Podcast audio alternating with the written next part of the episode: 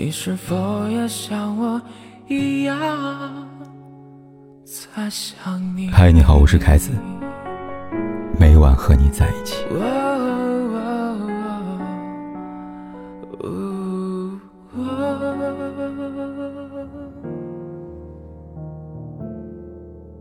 前段时间，黄晓明与 Angelababy 同框的消息上热搜了。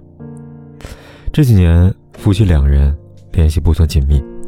之前如胶似漆、大秀恩爱的场景，如今已经很少出现了。同台不同框，住不同的酒店，搭乘不同航班，发跟彼此相关的微博也不回应的消息，似乎都在印证着二人的生疏。离婚传闻更是甚嚣尘上。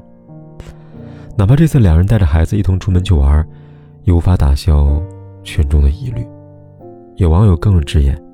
同框不代表就没有离婚，李小璐跟贾乃亮还同框了呢。此前《乘风破浪的姐姐二》当中，李菲儿与黄晓明同台，黄晓明、李菲儿、Angelababy 谁是第三者？这个八卦话题又一次被热烈讨论。后来，黄晓明赶紧出来站台霸气护妻，再次重申 Baby 不是小三，Baby 也直接开撕，但声明里。一口一个黄先生。记得两人当初热恋的时候，baby 喊都是“小明哥哥”，现如今确实显得有些疏离了。但黄晓明却在一次跟友人的谈话当中主动透露，他们好得很，并没有离婚。还说自己前几年处于事业低谷期，是 baby 在支持他，甚至黄晓明当初选择去做《浪姐二》的主持也是。Baby 给他的鼓励，baby 还向他表白，无论如何都会不离不弃的。可不管他们如何隔三差五的秀恩爱，敏锐的观众也会发现，他们之间的关系确实变了。不过呢，他们到底离婚与否并不重要，旁观者的揣测也毫无意义。婚姻总是如人饮水，冷暖自知，哪怕离婚了。他们都各自有各自的事业，各自有各自的美好未来。只是从这段关系里，两人窥见了一部分婚姻的真相。爱总是于无声无息当中开始，也在无声无息当中结束。人情冷暖，沉浮变化，聚散离合，其实一切早有预谋。黄晓明和 baby 的爱情。曾是甜蜜的梦幻，现实当中的霸道总裁甜宠文，大概描述就是他们这样的一对儿吧。二零一四年的二月份，baby 在香港开生日会，黄晓明突然出现，并送上价值千万豪车做礼物，还有应对黄晓明上夜店的传闻的经典的羞耻告白：“我是夜店。”黄晓明努力为 baby 铺路，推荐他去演一场风花雪的事。要求贝贝一定要事业，否则将来两个人感情生变，女方会认为牺牲掉事业不值得，而怨恨自己。两人那场声势浩大的 A H 世纪婚礼，千万婚戒，半个娱乐圈好友出席，那盛况还历历在目吧？黄晓明的婚词誓言里有一句老套的告白，他说：“你老说我把你宠坏了怎么办？那就宠坏了好了。”这样别人就抢不走你了。虽然胡一脸的油腻感，但在那时刻里，确实是真情实感的爱意呈现。但爱情，就像冬天的雪，堆得再厚，也有融化的一天。二零一八年下半年，影视圈开始整顿，据说卓伟曾爆料某流量明星夫妻为逃避税务费用假离婚，结果妻子假戏真做。大家猜想的都是黄晓明和贝贝。此事不知真假，大二人的关系的确从此开始变淡，离婚传闻也开始不断的显露。二零一八年的华表奖上，夫妻两个已经不坐在一起了，全程更是基本零互动。二零一九年的一次游轮活动，很久没合体，两个人合体了，但贝贝一脸冷漠的往前走，黄晓明。跟着 baby 的裙摆，在后面，两人没什么交流。再后来，两人基本不同台，同台不同框，同框时也没有了相爱时的笑意。黄晓明生日时，baby 只会发出一句简单的、不带姓名的“生日快乐”，没有再提合体庆祝的图片了。baby 生日，黄晓明准时在微博上发了祝福，但他回复了杨幂，却始终没有回复黄晓明。后来，黄晓明努力澄清几次离婚传闻，包括主动回复网友说“我也爱 baby”，上向我的生活中说要学 baby 爱吃的红烧肉。但 baby 始终没有回应过，甚至开始在综艺里树立独立女性的人设，也不再像以前那样迷恋偶像剧式的爱情了。诚然，他因为与黄晓明的婚姻更上一层楼，脱掉了颜值模特的身份。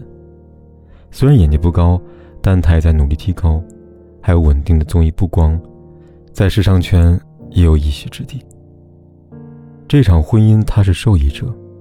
如今，她不再是当初那个在机场被大骂也不敢还口的小女生了。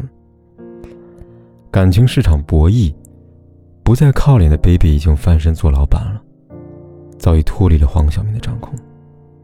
到现在，他也可以因为不想再背锅，或者不想再被牵扯而大肆四方撇清关系。艺术说，再恋爱的轰动，三五年之后，也就烟消云散。下班后，大家扭开电视，一起看长篇连续剧。人生就是这样，激情过后，总是冷淡的开始。baby 的好姐妹杨幂，也经历同样一条路。杨幂和刘恺威在2011年因戏生情，那时候爱是真的爱啊！爆红之际，勇敢公开恋情，之后毫不避讳的一起拍电视剧。拍电影、上访谈节目，他们也像很多情侣那样，在微博上大秀恩爱。还记得那年，两人一起上台同唱《想把我唱给你听》，看向对方的眼神里是化不开的柔情蜜意。那时他是他的刘叔叔，那时他看着他的眼睛里都是星星。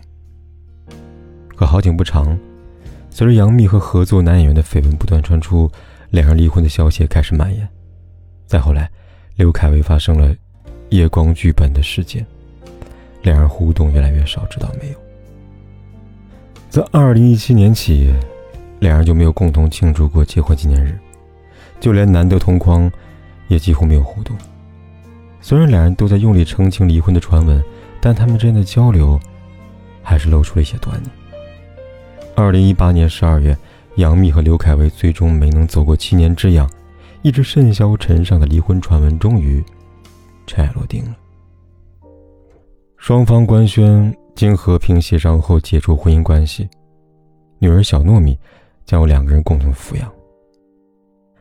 但与贝贝相反的是，刘恺威才是一段婚姻的受益方。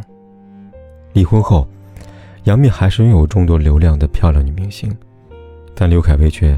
渐渐失去了性命，所以，他才能在面对要不要把前任当人脉这样的辩题时，信誓旦旦说出：“我才是前任的人脉。”还记得薛兆丰巧妙地将婚姻比作男女办企业、签合同，女性生育早一点付出，男性养家晚一点，而男女双方要一起拿出自己的资源包。听起来是过于理智。近乎冰冷，细想，却不无道理。唐婉和曹云金的婚姻，也是一个活生生的例子。在他事业上升期结婚生子，因此没了工作。哺乳期遭遇曹云金婚内出轨，选择离婚时还被男方指责没出什么钱。经历金钱的考验，才明白，贫贱夫妻百事哀。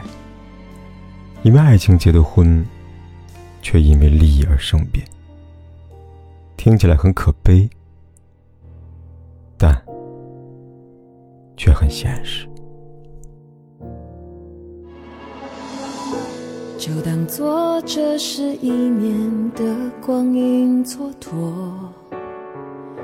我不再温习每次深情的交错，我们不过是各自转动的星球，拥抱着永恒的空洞，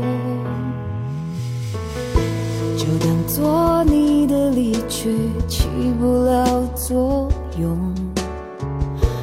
我的心还完整的像一个黑洞，深深的把你吸附在无边宇宙，一抬起头就能够看见你，依然为我闪烁。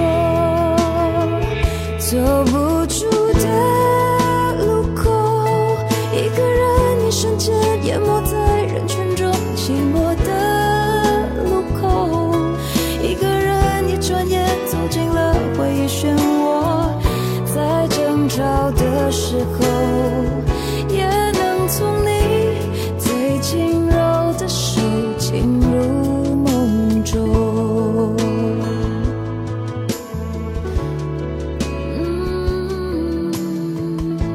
不管天有多黑，夜有多晚，我都在这里等着。跟你说一声晚安。